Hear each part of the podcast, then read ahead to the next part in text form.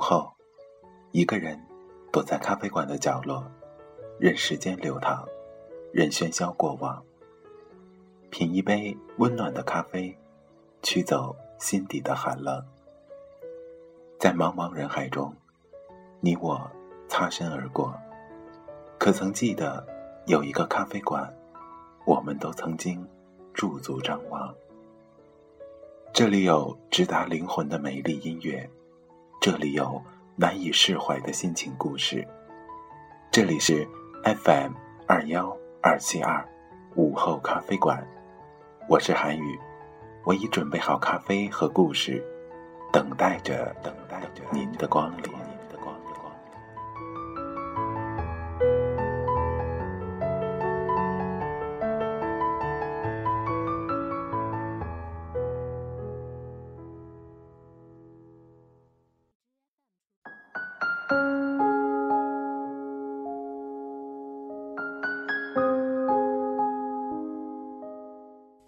我们可能不会再见面了。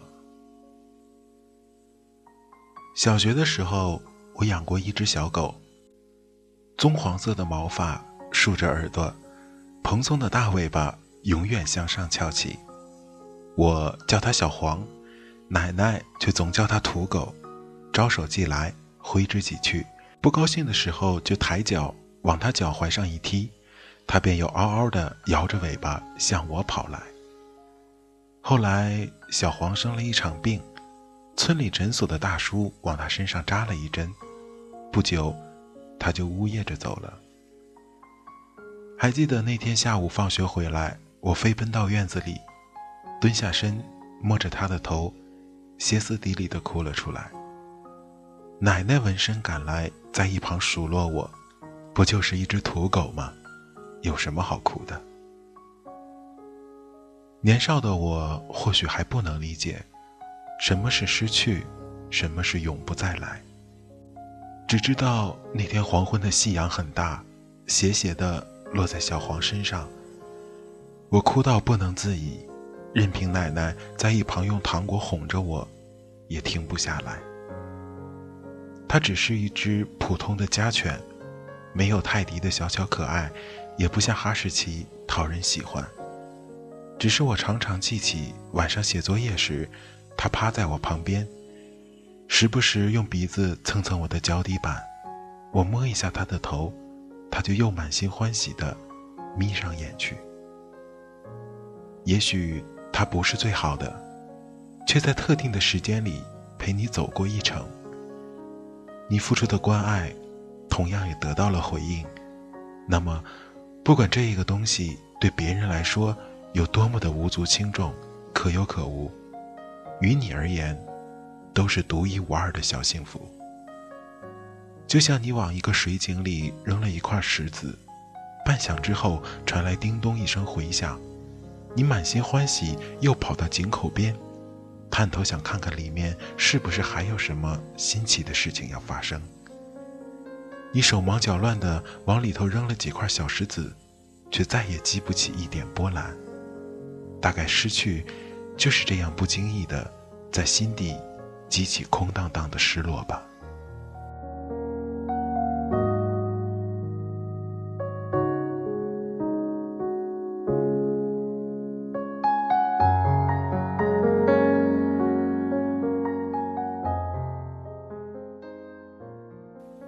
小学毕业典礼结束的那天，因为家里有急事，我随手抓起桌上的成绩单。就急急忙忙地冲出了教室门口。透过窗户，我看了看当时最好的朋友悠悠，甚至都没想过要回头和他说一声再见。反正日子还长着呢，过完暑假又可以见面。只是从那之后，我再也没有见过他。只知道他跟着打工的爸妈回了北方的老家。在那个 QQ 和各类通讯工具还没有普及的年代，人与人之间一不小心的就断了联系。可是如今有太多的人安静的躺在彼此的好友列表里，却连问候都充满了尴尬。昨天在地铁上偶遇一个中学同学，那时候我们经常一起吐槽班主任，一起在课桌下偷偷的吃零食。他最爱吃巧克力味的奥利奥，却对芥末味的薯片嗤之以鼻。原以为我们还可以像以往那样互相调侃、插科打诨，现实只是彼此抬头，礼貌性的寒暄了几句，便一直低头，一遍一遍的刷着早已没有红点的朋友圈。走出地铁站的时候，我收到了他发来的信息：“下次再好好聚聚哈。”我快速的打出：“好啊，好啊，下次再聚。”其实，我们都知道，不会有下一次了吧？感情很多时候真的敌不过时间，我不得不开始承认这一点。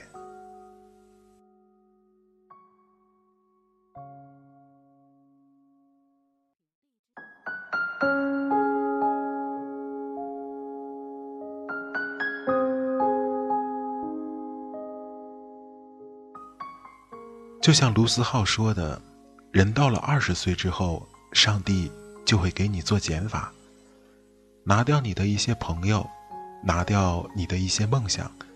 有些人或许已经跟你见过最后一面了，只是你还没有发觉。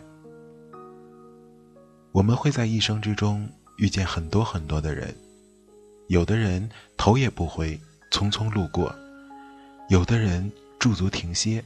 却不曾想往里头探头多看一眼。只有少数的人留了下来，在时间的长河中，给予你依靠，还有温暖。以前总会觉得难以释怀，如今却也慢慢懂得了，有些事情冥冥之中都是不可逆的，就像老去的宠物，再也回不来了。可是不管如何，我依然对他们心存感激。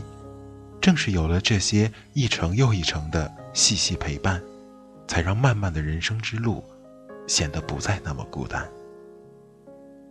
我们唯一能做的，就是珍惜当下的所有，和失去的一切握手言和。如果真的，真的能够久别重逢，如果真的，真的能够再次遇见。我一定转头，对他们微笑着说：“嘿，谢谢你来过我的生活。”